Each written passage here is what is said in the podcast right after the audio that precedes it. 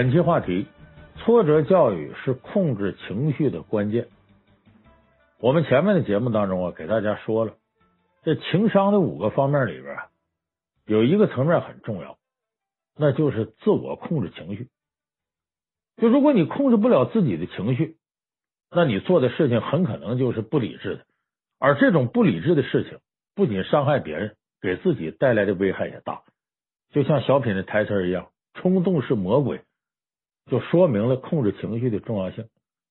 你看，在这个二零一七年十一月十二号，在湖南益阳就发生了这么起由于没有控制住情绪而产生的悲剧。这湖南益阳呢，有个高三学生罗某，在今年十二十一月十二号这一天，把自个儿的老师鲍老师捅了二十六刀，造成这老师呢死亡。就这个事情发生之后，很多人都不敢相信。为什么呢？因为按正常的思维想啊，要么是这老师啊虐待这学生，对学生特别不好，学生急了；要么是这学生呢平常就是个问题少年，流流氓氓，不三不四，打架斗殴，在学校里是个惹事精。可是，一调查发现呢，根本就不是这么回事。这个学生罗某啊，平常成绩非常好，在班级经常考第一。就在呃全年级呢，也是前十名的。别的不说，就考个一本的学校，那是手拿把攥的，没问题。平常也挺老实，不是那种飞扬跋扈的打架斗殴的那个坏学生。而这个鲍老师呢，也不是个暴脾气的老师，平常很温和，对学生很好。尤其是这罗某呢，升学希望很大，这鲍老师平常特别照顾他，啊，对他来说比对一般学生还都好点。可是为什么会在这种情况下发生这样一个悲剧呢？咱们得把这个事情啊掰开揉碎给大伙细说说。这个湖南益阳这所中学呢，呃，是实行全封闭管理，有点半军事化，而老师对学生这个作息啊，平常要求都很严，一个月呢放两天假，然后每个礼拜天的下午呢有三个小时的假，呃，学生可以自由活动。那么十一月十二号呢，正好赶礼拜天。这天的上午呢，高三这个全年级呢进行了一次考试，模拟考试。正常考完试呢，下午可以放三个小时假。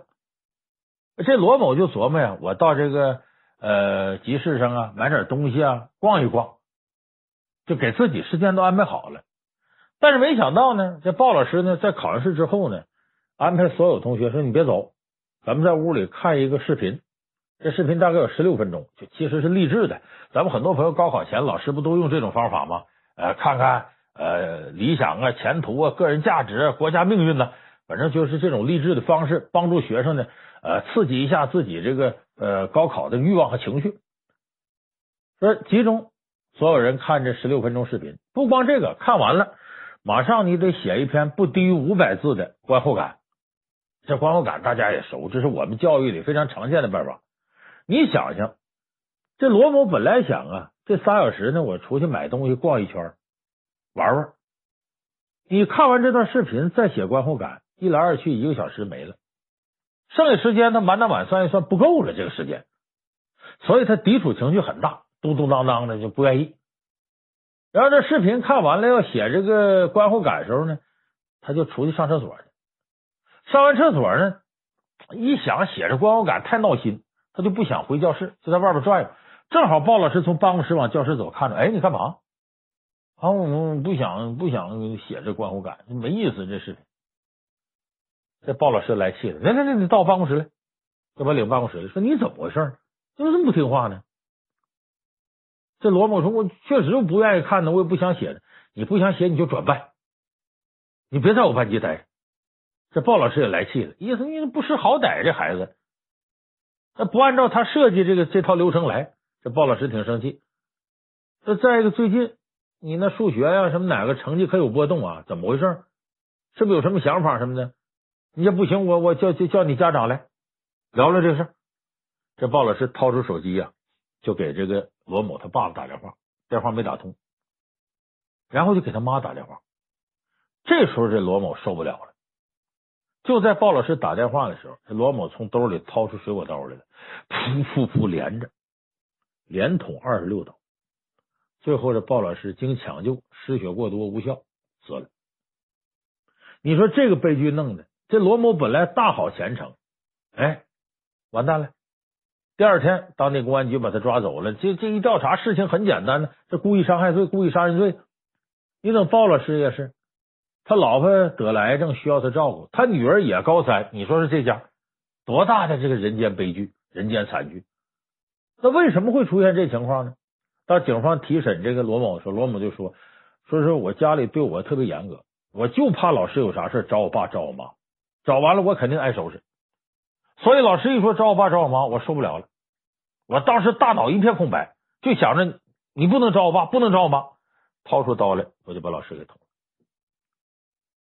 其实这个事情就是典型的罗某没有控制住情绪，这种事儿，鲍老师平常也曾经对别的学生也做过，就你不听话，我叫你父母来。为什么别的学生就没有情绪冲动，唯独这个罗某情绪能冲动这程度，说明什么问题？在罗某的意识里边，找自己父母。是他最害怕的，他感觉到最受伤害的、最危险的一件事。所以，当出现这样的信号的时候，他的情绪瞬间冲动，超越了理智。说这什么道理呢？咱们这期四大名著情商课就得给大伙说说，就为什么他这时候情绪失控了？人这个大脑啊，不分成左半球、右半球吗？但是在大脑左右的侧上位置，都有一个像这个杏仁大小的呃那么一个东西。医学术语上管它叫杏仁核，这杏仁核是干嘛的呢？它可以影响人的神经。就当出现外部信号刺激的时候，这杏仁核会产生一种愤怒情绪，传导到你的大脑神经。然后这个愤怒情绪产生之后呢，迅速你的肾上腺激素啊分泌比平常多了，血液流动比平常快了，心跳也加速了，肌肉也绷紧了，你的战斗力就上来了，你处在一种战斗状态。这个不光是人，动物也是如此。你看那个非洲大草原上，就当狮子看到羚羊要抓羚羊的时候，当羚羊发现狮子要吃它的时候，拼命跑的时候，这个时候无论是狮子还是羚羊，它这肾上腺激素分泌都旺盛，身体肌肉都紧绷，血液循环更加加速，都进入一种的一级战斗状态，然后它哒就开始跑。这个过程呢，我们管它叫杏仁核产生的应激反应，就它是一种非常正常的一种反应。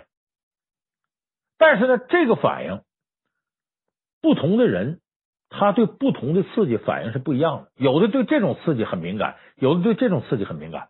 而且一旦这个敏感点上来的时候，他这应激反应速度非常快，快到什么程度？可能比你的意识、比你的理智都要快。也就是说，情绪一旦不受控制，那好，那就比你的理智反应要快。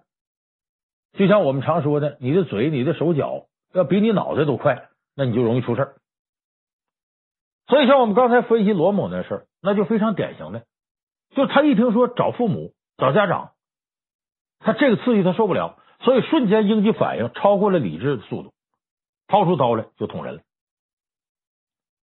所以我们说，这就是怎么样控制情绪，关键是你应激反应这个点你怎么控制。就我们说，不同的人他对不同事情的反应是不一样的，但是每个人。都有一个点是不能触碰的，这至少有一个，就你觉得危险。那么你要想控制住情绪，必须得对这个危险点有清晰的认知，不能像火似的，一点就着。你得有一道隔离火的这么一个隔离层。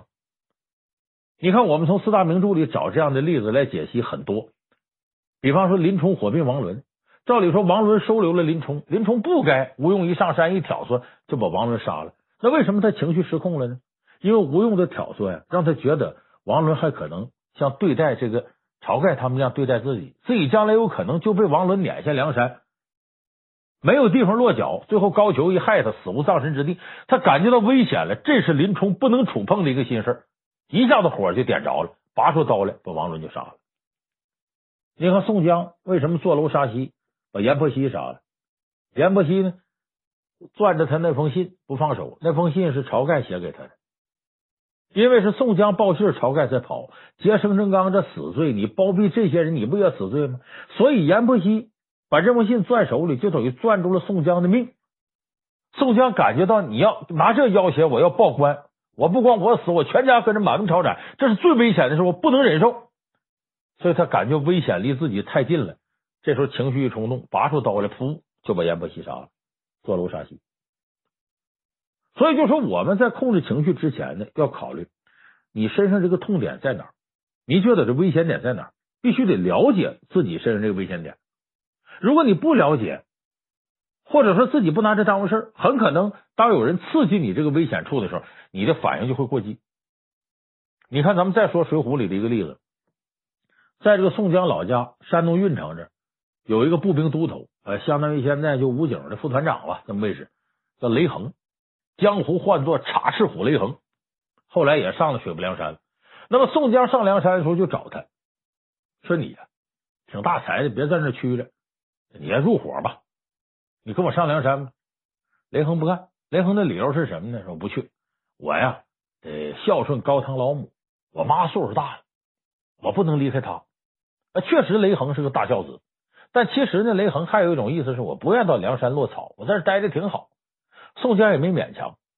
而这么一天呢，雷横啊，在衙门里头没什么事啊，出来溜达呀，就去听戏去。唱戏的这女的挺漂亮，呃，叫白秀英。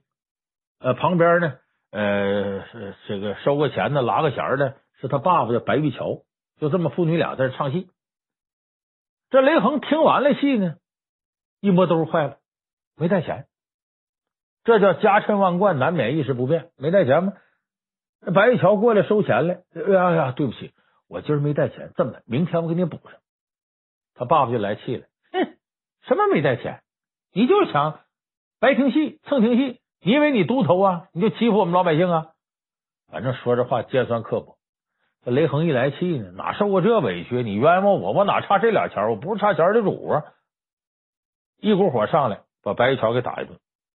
这白秀英可不干了，你把我爸爸打了，到县太爷那告状去。说人家是都头，你这个好告，为啥？这白秀英啊，跟县太爷有一腿，是县太爷的旧情人。这县太爷得给这面子呀，这相当于枕边风啊。再说这事确实雷横理亏，你听完戏不给钱，你还打人，把雷横叫来，叫来之后当庭给我打啊！你知法犯法，你作为衙门的公务员，你干这事，把雷横一通打。这白秀英还不解气，这不这不行，他把我爸爸打了，我们这受这么大委屈，就这么县太爷罚着雷横啊，把衣服脱了，站到戏台旁边，带着那枷锁呀，在那示众。说白了，这就从精神上羞辱他，不给他面子。哎呀，你这干这事，你到那游街去吧。那么这个时候，雷横他妈知道这事儿，老太太一看这这我儿子，我得给送饭去啊，别饿着啊，到戏台那给送饭去。送饭这时候看上那白秀英了，这白秀英就出言讥讽两句，老太太受不了，就骂白秀英啊，你个千人睡万人骑的主啊，反正就怎么难听怎么说了，俩人就骂起来了。一骂起来，这白秀英受不了了，她年轻啊，上去就打这老太太，给老太太噼里啪啦，那嘴巴子跟不要钱似的打的。你看前面这雷横，当庭挨打，他忍了。你大老爷打我，那我弄不过你忍了。你罚我在这代家示众，我也忍了。为什么？我得还得工作，还得挣钱，还得养活我妈呢？这都能忍。可是，一看自个儿妈让白秀英噼里啪啦十几个嘴巴子，受不了。他们正好这带着枷锁嘛，抡起枷锁来，啪，砸到白秀英天灵盖上，万朵桃花开，当时就把白秀英给砸死了。但是后来。收了监了，然后这个宋江救他上了梁山了，这是后话。那么这里头我们一分析，你就发现他母亲这儿，由于雷横是个大孝子，你谁动我母亲不行，所以这时候触及了他的痛处，他的情绪瞬间失衡。前面所有的羞辱都能忍，这个我不能忍。当然有人说说雷横这是真汉子，但是你要从事情后果来讲呢，他也属于没有控制住自己情绪。因为雷横也不是个不理智的人，为什么这时候他没控制住情绪呢？就是这个痛点不能忍受。那么我们在生活当中也会经常遇到类似的事情，就在我们生活里边也有一些地方你是不能被人触碰的。那么是不是每一次被人家有意无意触碰了，你都要情绪冲动呢？你别忘了，杀人一万，自损三千，你往往最终情绪冲动的后果自己要承担。就是我们怎么样？能够控制好自己的情绪。其实从这点来讲呢，对现在我们很多成年人来说，说这个都稍微晚一点，因为控制自己情绪、了解自己情绪的痛点，他是在成长过程当中一点点揣摩到的，而且你必须要通过呢这个痛点的打击来产生抗击打能力。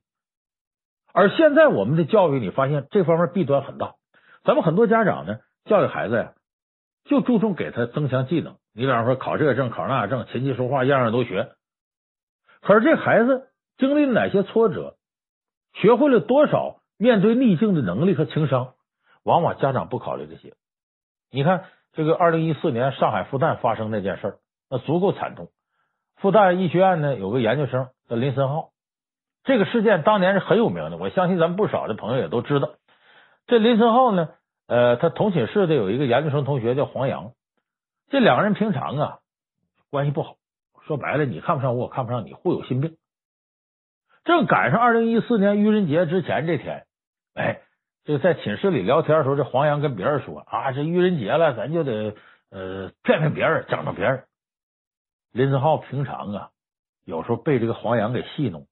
这时候就来气了，他一听说这个他们要整人，马上他心里这个痛处被揭开了。你还整人，我一定得整上你！我让你平常整我。他就从实验室里带回来一种剧毒药物，他知道晚上呢就他跟黄洋俩人在屋住，屋里没别人，他就把这剧毒药物啊注射到这个饮水机里头。结果晚上黄洋起来喝水，中毒了。出现中毒状况，那疼的不得了。黄洋还以为自己胃穿孔了呢，还专门到林森浩实习这个医院呢去看病去。林森浩也没告诉他，结果治疗也不对症，折腾了半个月左右时间。四月十六号，黄洋死了。后来警方一检查，很快就锁定到林森浩这，把林浩抓起来。这是故意杀人罪呀，是要判死刑的。这个时候，复旦大学呢，呃，这个林森浩大概有一百一十七名同学呀。联名上书给这个上海市高级人民法院，说请求不要判林森浩死刑，提出理由说林森浩这人呢挺好的，这事他就是情绪冲动干下这些错事。你看他原来汶川地震的时候，他家经济条件也不好，他节衣缩食拿出八百块钱捐款。因为他经济条件差，在这个医院实习的时候，病人给的红包从来没收过，还曾经义务的给农民工服务一周。就他挺善良，就这事情绪冲动，你看能不能给他条活路？但是我们说法不容情，也不能随便抵罪。不是说你干了很多好事，那你就杀人放火就可以不判你，这不行。最后还是林森浩判了死刑，这也是个悲剧。那么在执行死刑之前，林森浩在监狱里呢，也反思自己的行为。他向他父母和亲人呢推荐一本书，叫《心灵控制术》。他意思我从小到大呀，好像很少经历一些太大的挫折。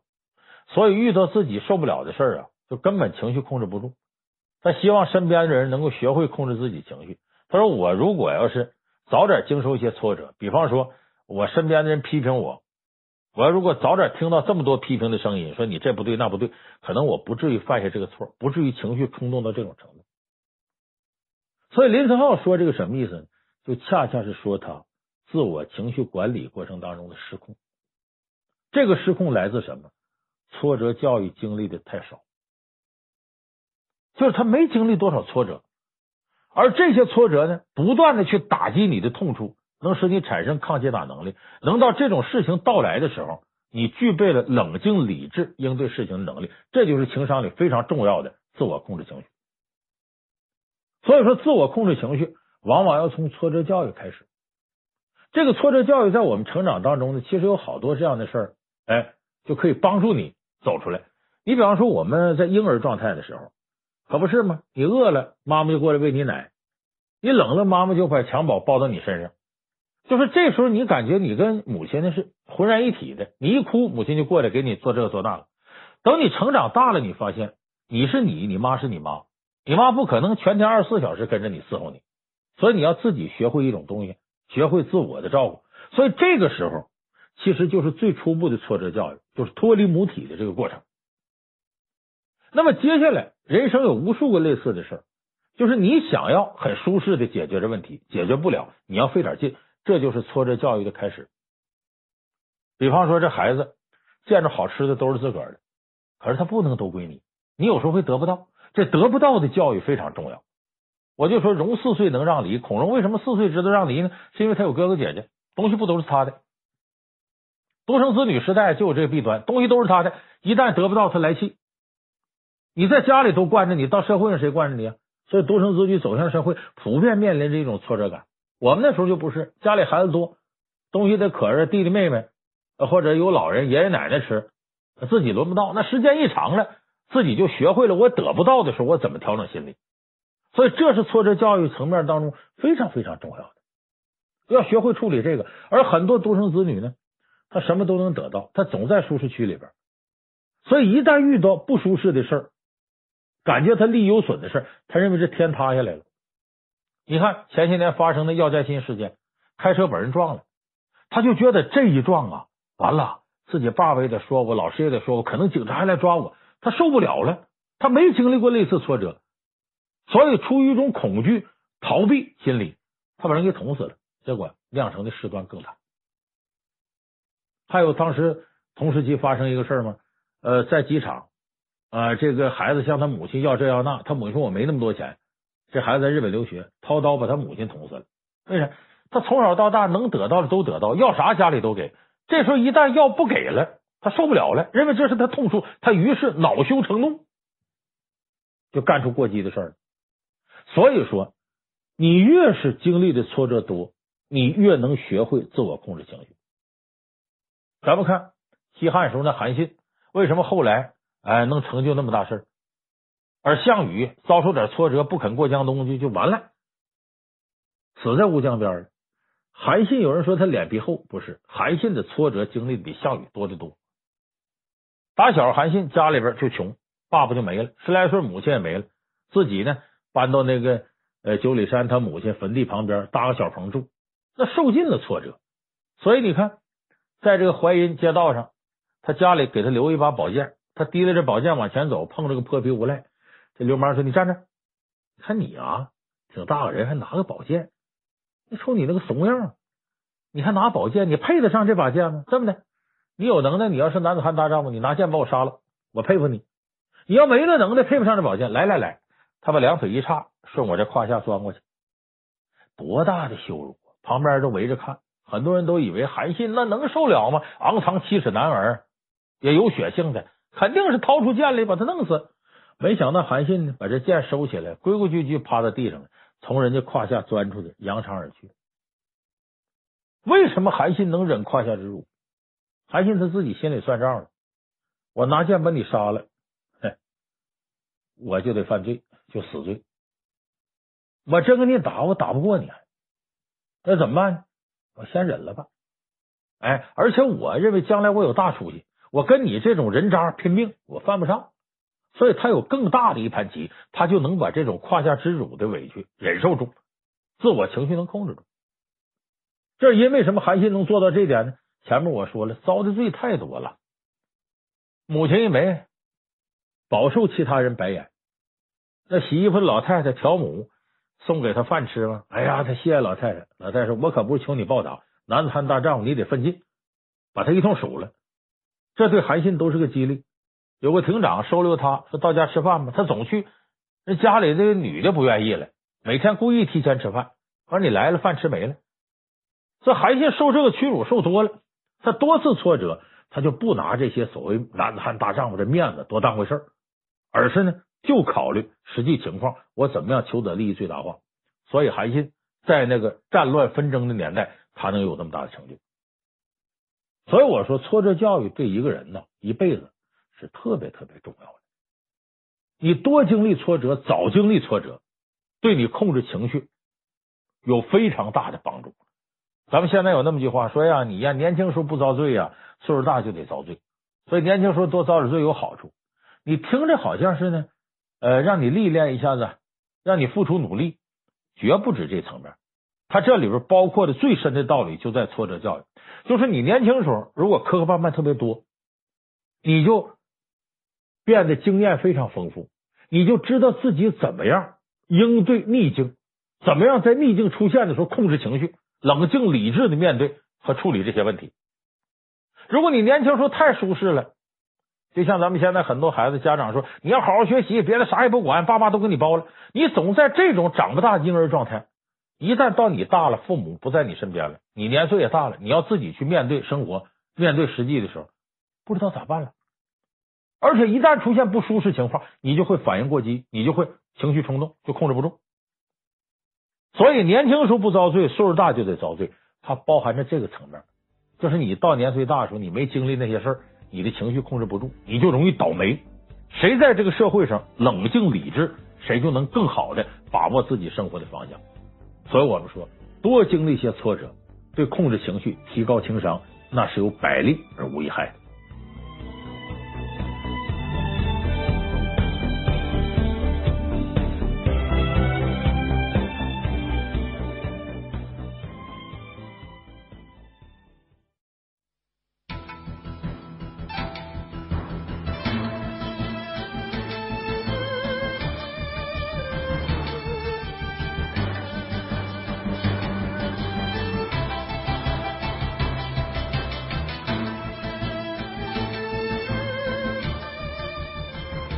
本期话题：做个会骂人的领导。我们在职场和日常生活当中啊，我们都不可能遇到不犯错误的同事和下属。你又想要专业对口，又要能力强，还要脾气相投、能听话的团队成员，这是一件非常困难的事情。尤其现在啊，你看八零后、九零后啊，这马上这个零零后也要参加工作了。甭管他见过多少世面，这些孩子有时候都觉得自己挺厉害。工作上呢，难免会因为一些事情啊有对错争论。那么你要是当领导的，哎，当上级的，说话的尺度拿捏不好，就很容易引起争吵。那么这个时候，我们说做个会骂人的领导是什么意思呢？就是你得学会呀，怎么批评人。他犯错误之后。你怎么样批评能够不伤和气？他还受到了教育，还意识到问题的严重性。那么，如果你处理不好，那么作为下级，个别脾气大点的可能就直接辞职了。咱们有不足的地方，有错的时候，你应该说，但是怎么说？你怎么样所说的这骂人，就批评人，能骂出成绩，骂的下属愿意听你骂，甚至呢？能以此激发出团队更多的能量，这个就是当领导的本事。所以今天呢，咱就给大伙说说批评下级的分寸，你怎么把握？针对不同的人，你应该怎么样采用不同的批评方式？那么当然呢，咱所谓的这个批评下属的原因，大致有那么两种。第一种呢，就是他真犯了错了，造成损失了。需要指出他的错误，让他认识到自己的失职，这是一种。第二种呢，是领导用自己的评判标准，就觉得下属不合自个儿心意，说白了就看你眼眶子发青。这一类的领导也不少见。当然，这类领导批评下属的问题在哪儿？在自个儿身上，他应该自个儿检讨，啊，别太装大尾巴狼，拿自个儿当回事儿，也避免主观主义。所以，就是这一类领导本身有毛病的。不在咱们探讨方式之内。呃，如果你觉得你自己有毛病，先改自己，然后再学怎么样骂下属。咱们今天主要给大伙说的呢是前一种情况，就说下级确实是出了错了，这时候领导应该怎样批评下级，采用什么样正确的方法？那么咱们先说呢，批评人有两个雷区，你不能踩。第一个呢。是忌讳捕风捉影、主观行事，就是你要想下级对你的批评能够心服口服，很重要一条，你必须把下级犯这个错这事儿来龙去脉搞清楚。你要先调查清楚是怎么回事，别主观行事。哎，你觉得这个人呢，你自个儿不喜欢，然后听风就是雨，就觉得这错肯定他犯的。你看他长得倒霉模样，就是他了。所以，你作为领导者，你得心胸豁达。你听信流言，无中生有，肯定不对。还是那句老话吗，没有调查就没有发言权。而且，咱们说老话说呢，对事不对人，不然你的批评怎么会客观中肯呢？怎么能够有效果呢？所以，第一个雷区是捕风捉影、主观行事。你得客观的把事情弄清楚再批评人。第二个雷区是什么呢？一定要留有余地，你别去恶语伤人，就一下把人推墙角去。就我们每个人，不管能力强弱、身份高低，他都有自尊心。领导呢，批评下级的态度上，你可以严厉，但是言语上不能恶毒。你别逮着人伤疤，一个劲儿撒盐，而且唠唠叨叨说个没完，把以前那点破事啊、陈谷烂芝麻都拿出来反复捣鼓，这会对人产生很大的刺激。你看，我举个例子，有那种嘴损的领导一说话，说这事你犯着错误，你想你长不长脑袋？就你这智商，这么简单事都做不好，你出去要饭都不行，你赶紧回家待着得了。你就想想，你要这么说话，你的下级会怎么想？这种做法啊。除了让人心里感到不痛快、寒心甚至恶心，只会增加对领导的抵触和反感。别说当事人了，咱们旁观人听着都不舒服。这就好比的家庭里边吵架，你看那女的跟男的一吵架，你根本就不爱我，你就爱你自己，你这人就自私。吵架吵到这份上，根本俩人没法说下去。为什么？你一下子把人说到墙角了。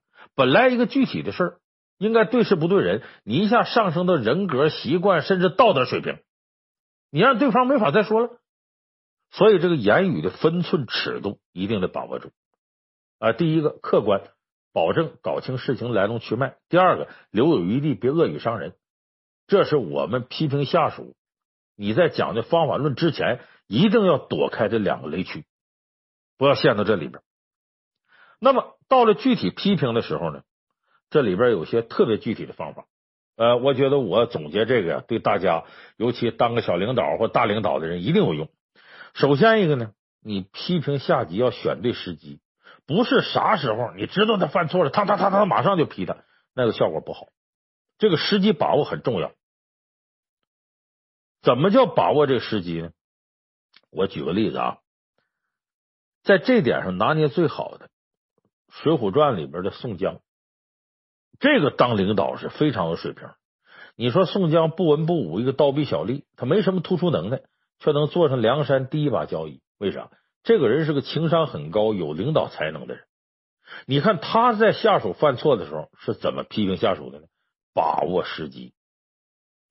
这里咱举个例子，黑旋风李逵，他虽然对宋江忠心耿耿，但是在水泊梁山最容易惹事的也是他。你看李逵下山。在寿张县呢，把那县太爷撵走了，他当上县太爷了。当然，他关心底层百姓，做了不少好事。但是后边惹祸了，怎么惹祸呢？他正兴致勃勃当县太爷的时候，突然来一个老汉呢，来告状，说告什么状呢？说梁山的贼寇头领宋江强抢自己女儿做压寨夫人。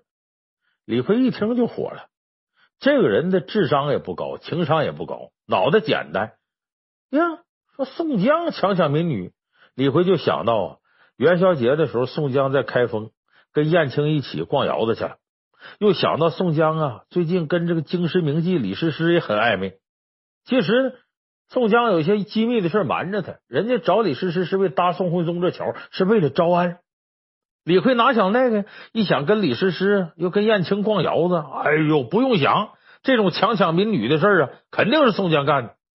回到梁山，他就把梁山伯替天行道那个大旗给砍倒了，而且当着那么些头领，指着宋江鼻子破口大骂：“你真是畜生！你赶紧把那老大爷的闺女给还回去！”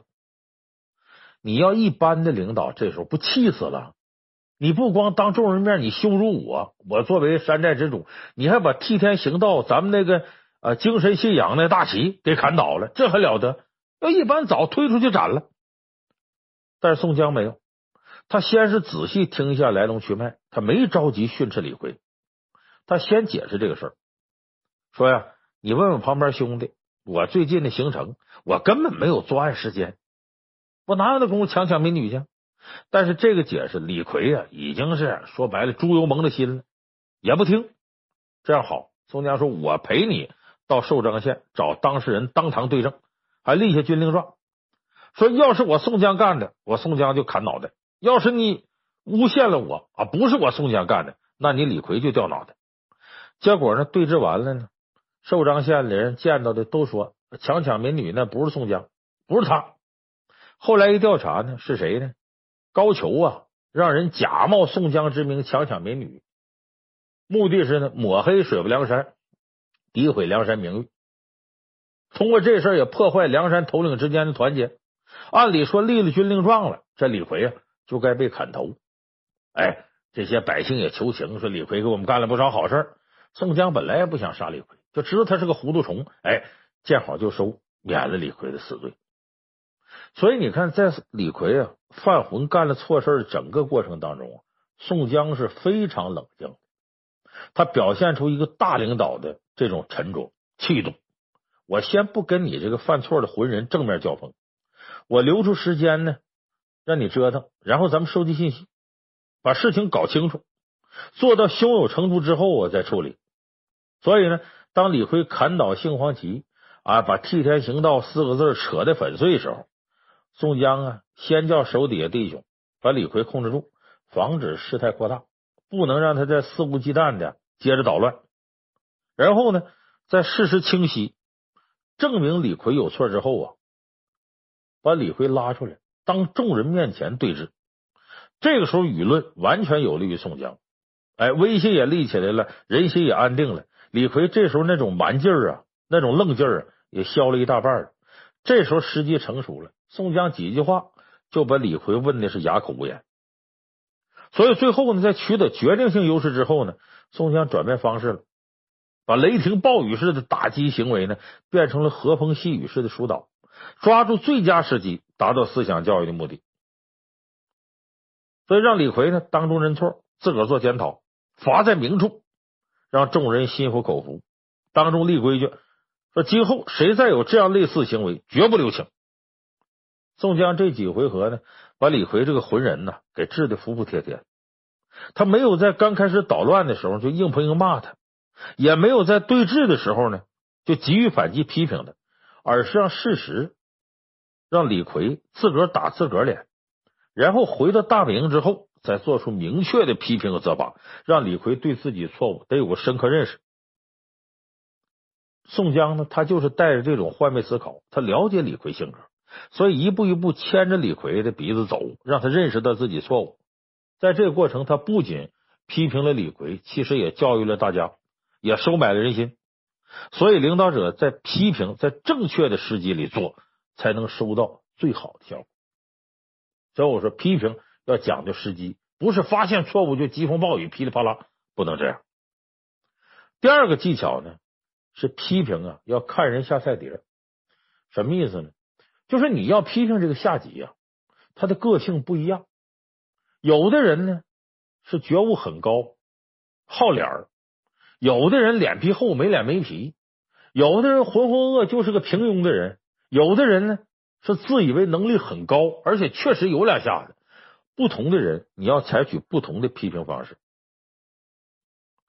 你像我们说这个看人下菜碟，指的就是啥呢？你针对不同的人，咱们先说第一类人啊。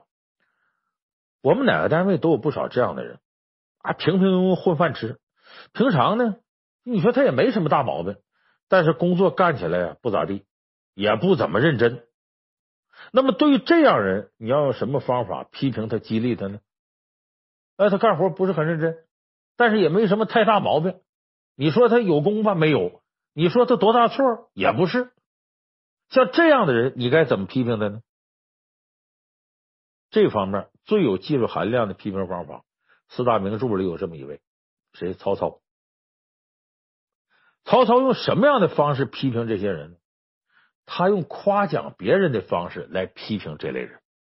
你看啊，我说个例子，你马上能想起来。曹操赤壁之战输的丢盔卸甲，华容道也不是关羽放的，命都没了。经历九九八十一难，死里逃生，这算回到许昌，坐一块喝酒吧，这是逃命了，庆幸一下。哎。他手底下谋士都高兴的不得了，说：“咱们终于逃出来了，尤其主公啊，你平安是我们最大福分。”哎，正这时候，曹操喝着喝着酒，突然间呐，哭的这个伤心呐，鼻涕眼泪一大把呀。这些谋士奇怪说：“丞相，你看你逃跑那时候那么危急情况，你走哪都乐，哈哈，可笑周瑜小儿诸葛村夫不会用兵啊！你那时候都知道笑。”你是危险没把你吓住，怎么现在安全了？你哭成这样？曹操一边哭啊，一边感慨呀、啊：“哎，我为什么哭啊？我北征乌桓的时候啊，郭嘉郭奉孝死了，死到道上了。如果今天有郭嘉郭奉孝在，我怎么能如此狼狈呢？这么一个能人没了，我就有一千人、一万人，有什么用呢？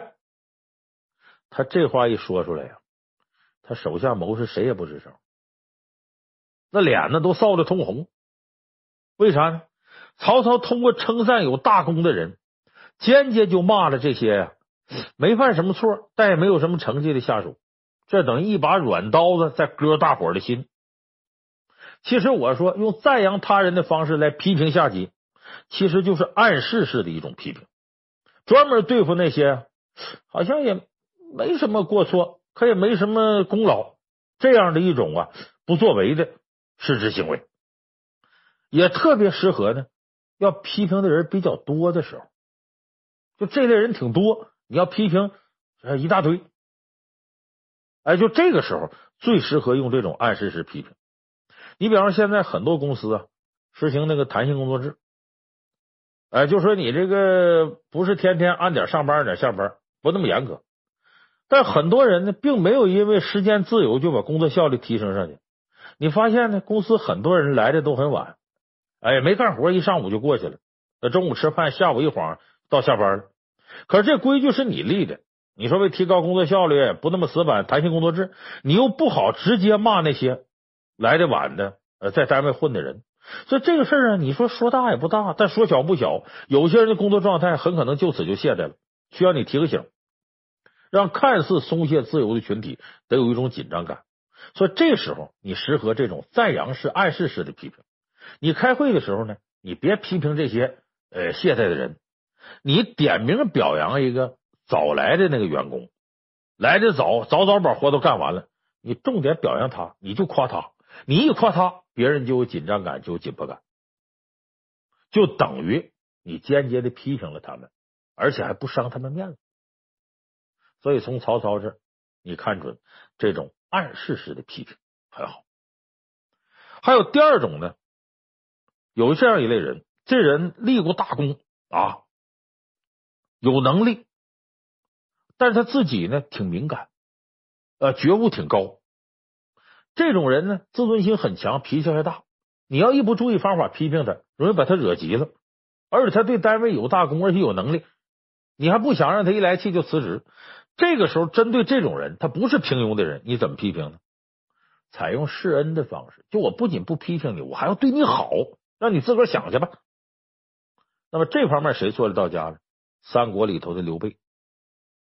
刘备帐下有个谋士叫法正啊，字孝直，法正法孝直。原来呢是蜀中刘璋的部下，刘璋派他呢跟刘备谈判，结果法正发现刘备是个明主，就跟着刘备了。哎，后来还给刘备出主意，夺取了汉中，又在定军山呢献计，呃，给黄忠把曹操大将夏侯渊给斩了。所以这个人呢是个富有奇谋的人，有过很多功绩，做过很多事啊，让刘备特别满意。对蜀汉政权呢，他可以说是不可或缺个人。他也提拔重用了很多贤才，而且他跟刘备的关系、跟领导的关系处的相当好，这点诸葛亮都自叹不如。所以刘备最后因为关羽、张飞的死啊，呃，执意要伐吴，结果这个火烧连营七百里，呃，败得很惨。诸葛亮就慨叹说：“这时候法正啊，人已经没了。说法孝直若在呀、啊。”则能治主上，令不东行；救父东行，必不轻危。就说如果法正在呀，呃，刘备可能啊就不会跟东吴打仗，就是去打仗也不至于输的这么惨。所以诸葛亮呢很敬重法正的才华，诸葛亮都说服不了刘备的事儿。哎，要是这个法正说的话呀就行。所以法正跟刘备关系很近，但法正呢虽然功绩赫赫呢，这个人心眼有点小。他当上太守之后啊。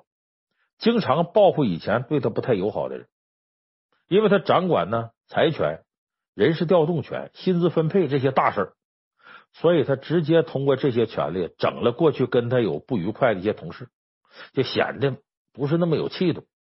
时间长了呢，有人啊就跟诸葛亮告状，诸葛亮呢一琢磨这事儿得先跟刘备说，就把这事儿反映给刘备。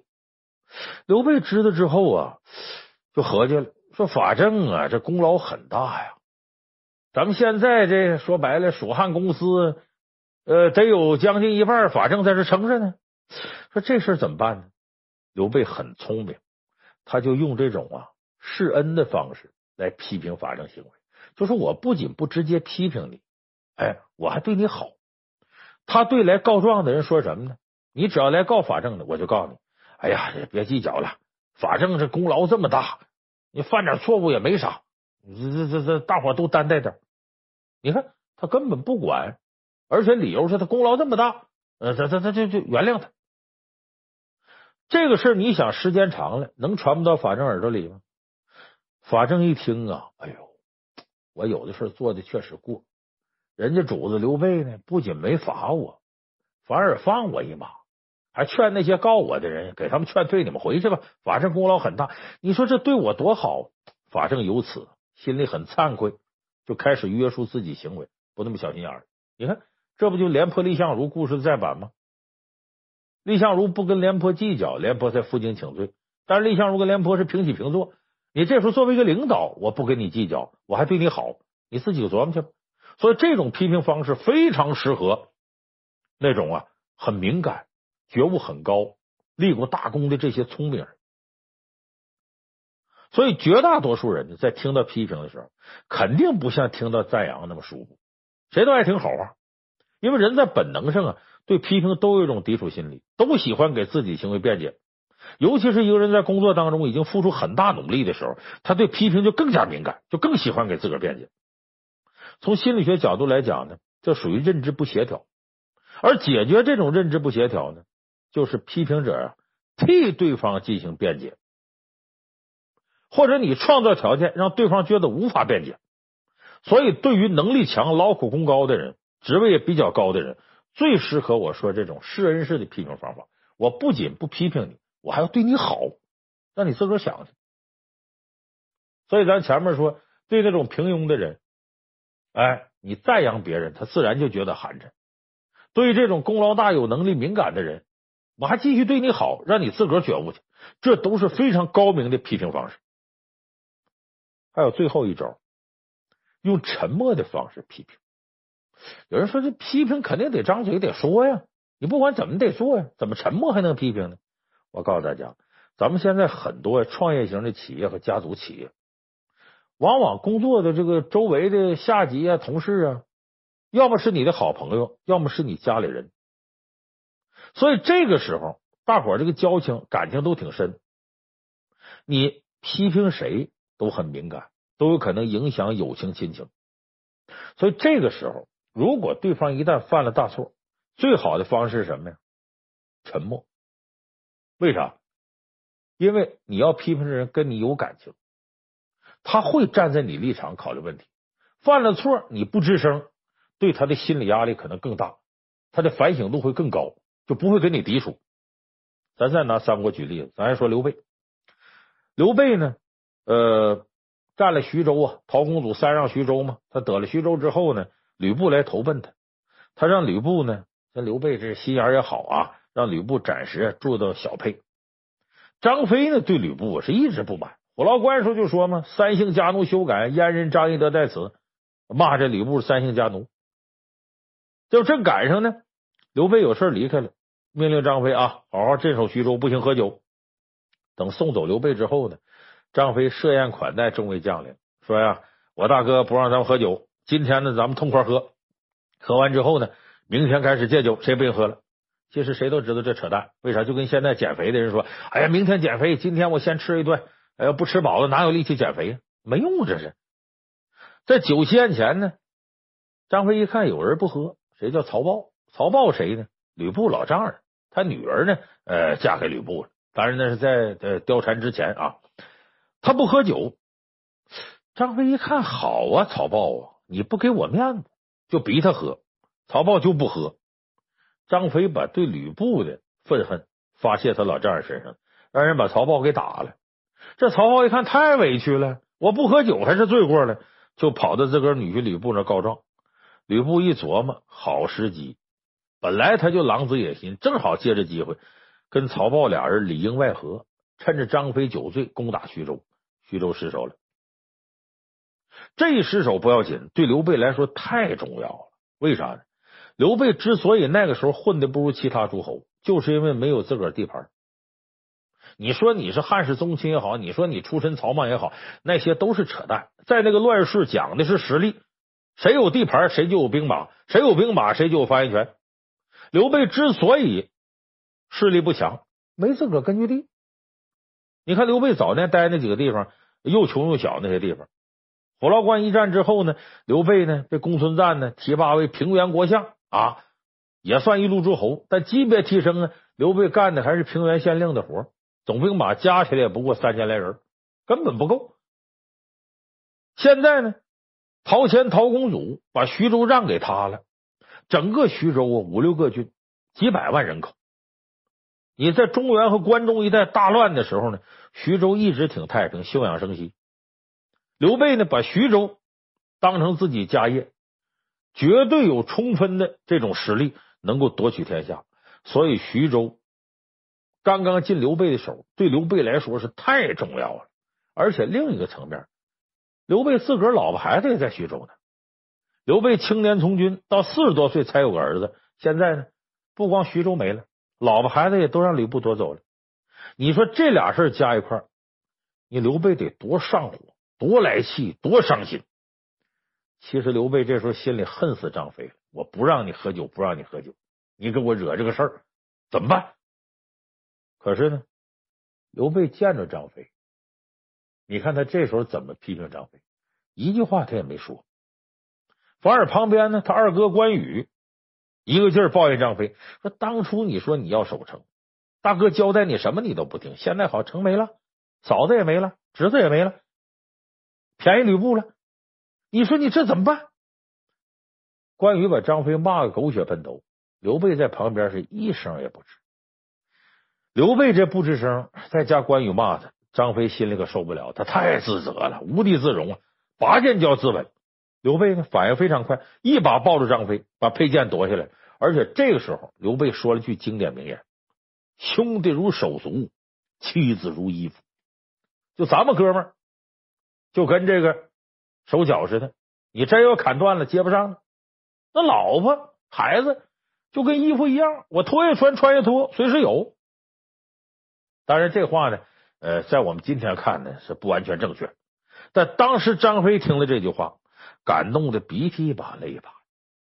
刘备是没责备张飞，哎，他说完这句名言之后啊，他自个儿在一边啊抽泣起来了。啥叫抽泣呢？泣而无声，就说我哭，但没声音，这是最难过的一种表达。关羽、张飞跟着也哭起来。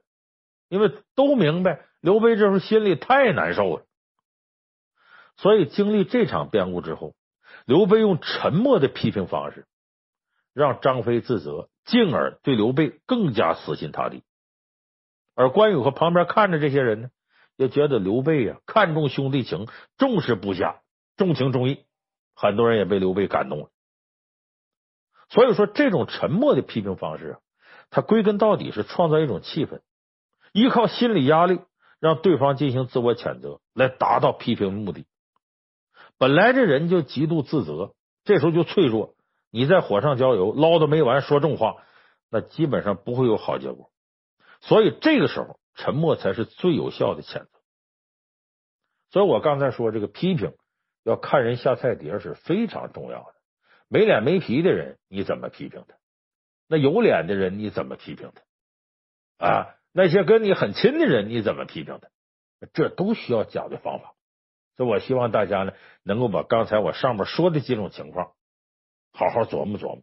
当然，咱举曹操、刘备这例子，我认为很典型，值得大伙学习。所以最后啊，领导批评下属，最重要的是换位思考，你能设身处地的站在下级员工的角度考虑，针对不同人的情况，你对症下药。又温暖又贴心的批评，你说谁心里不会接受呢？而且呢，批评的事做好了，大家情绪高涨了，你的领导力才真正达到了一定的高度。而且通过批评，一个团队能够不断自我完善。所以你像这样的团队，他的战斗力才会随着时间的推移一点点提升。所以我说，做一个会骂人的领导，你的团队才能真正走向强大。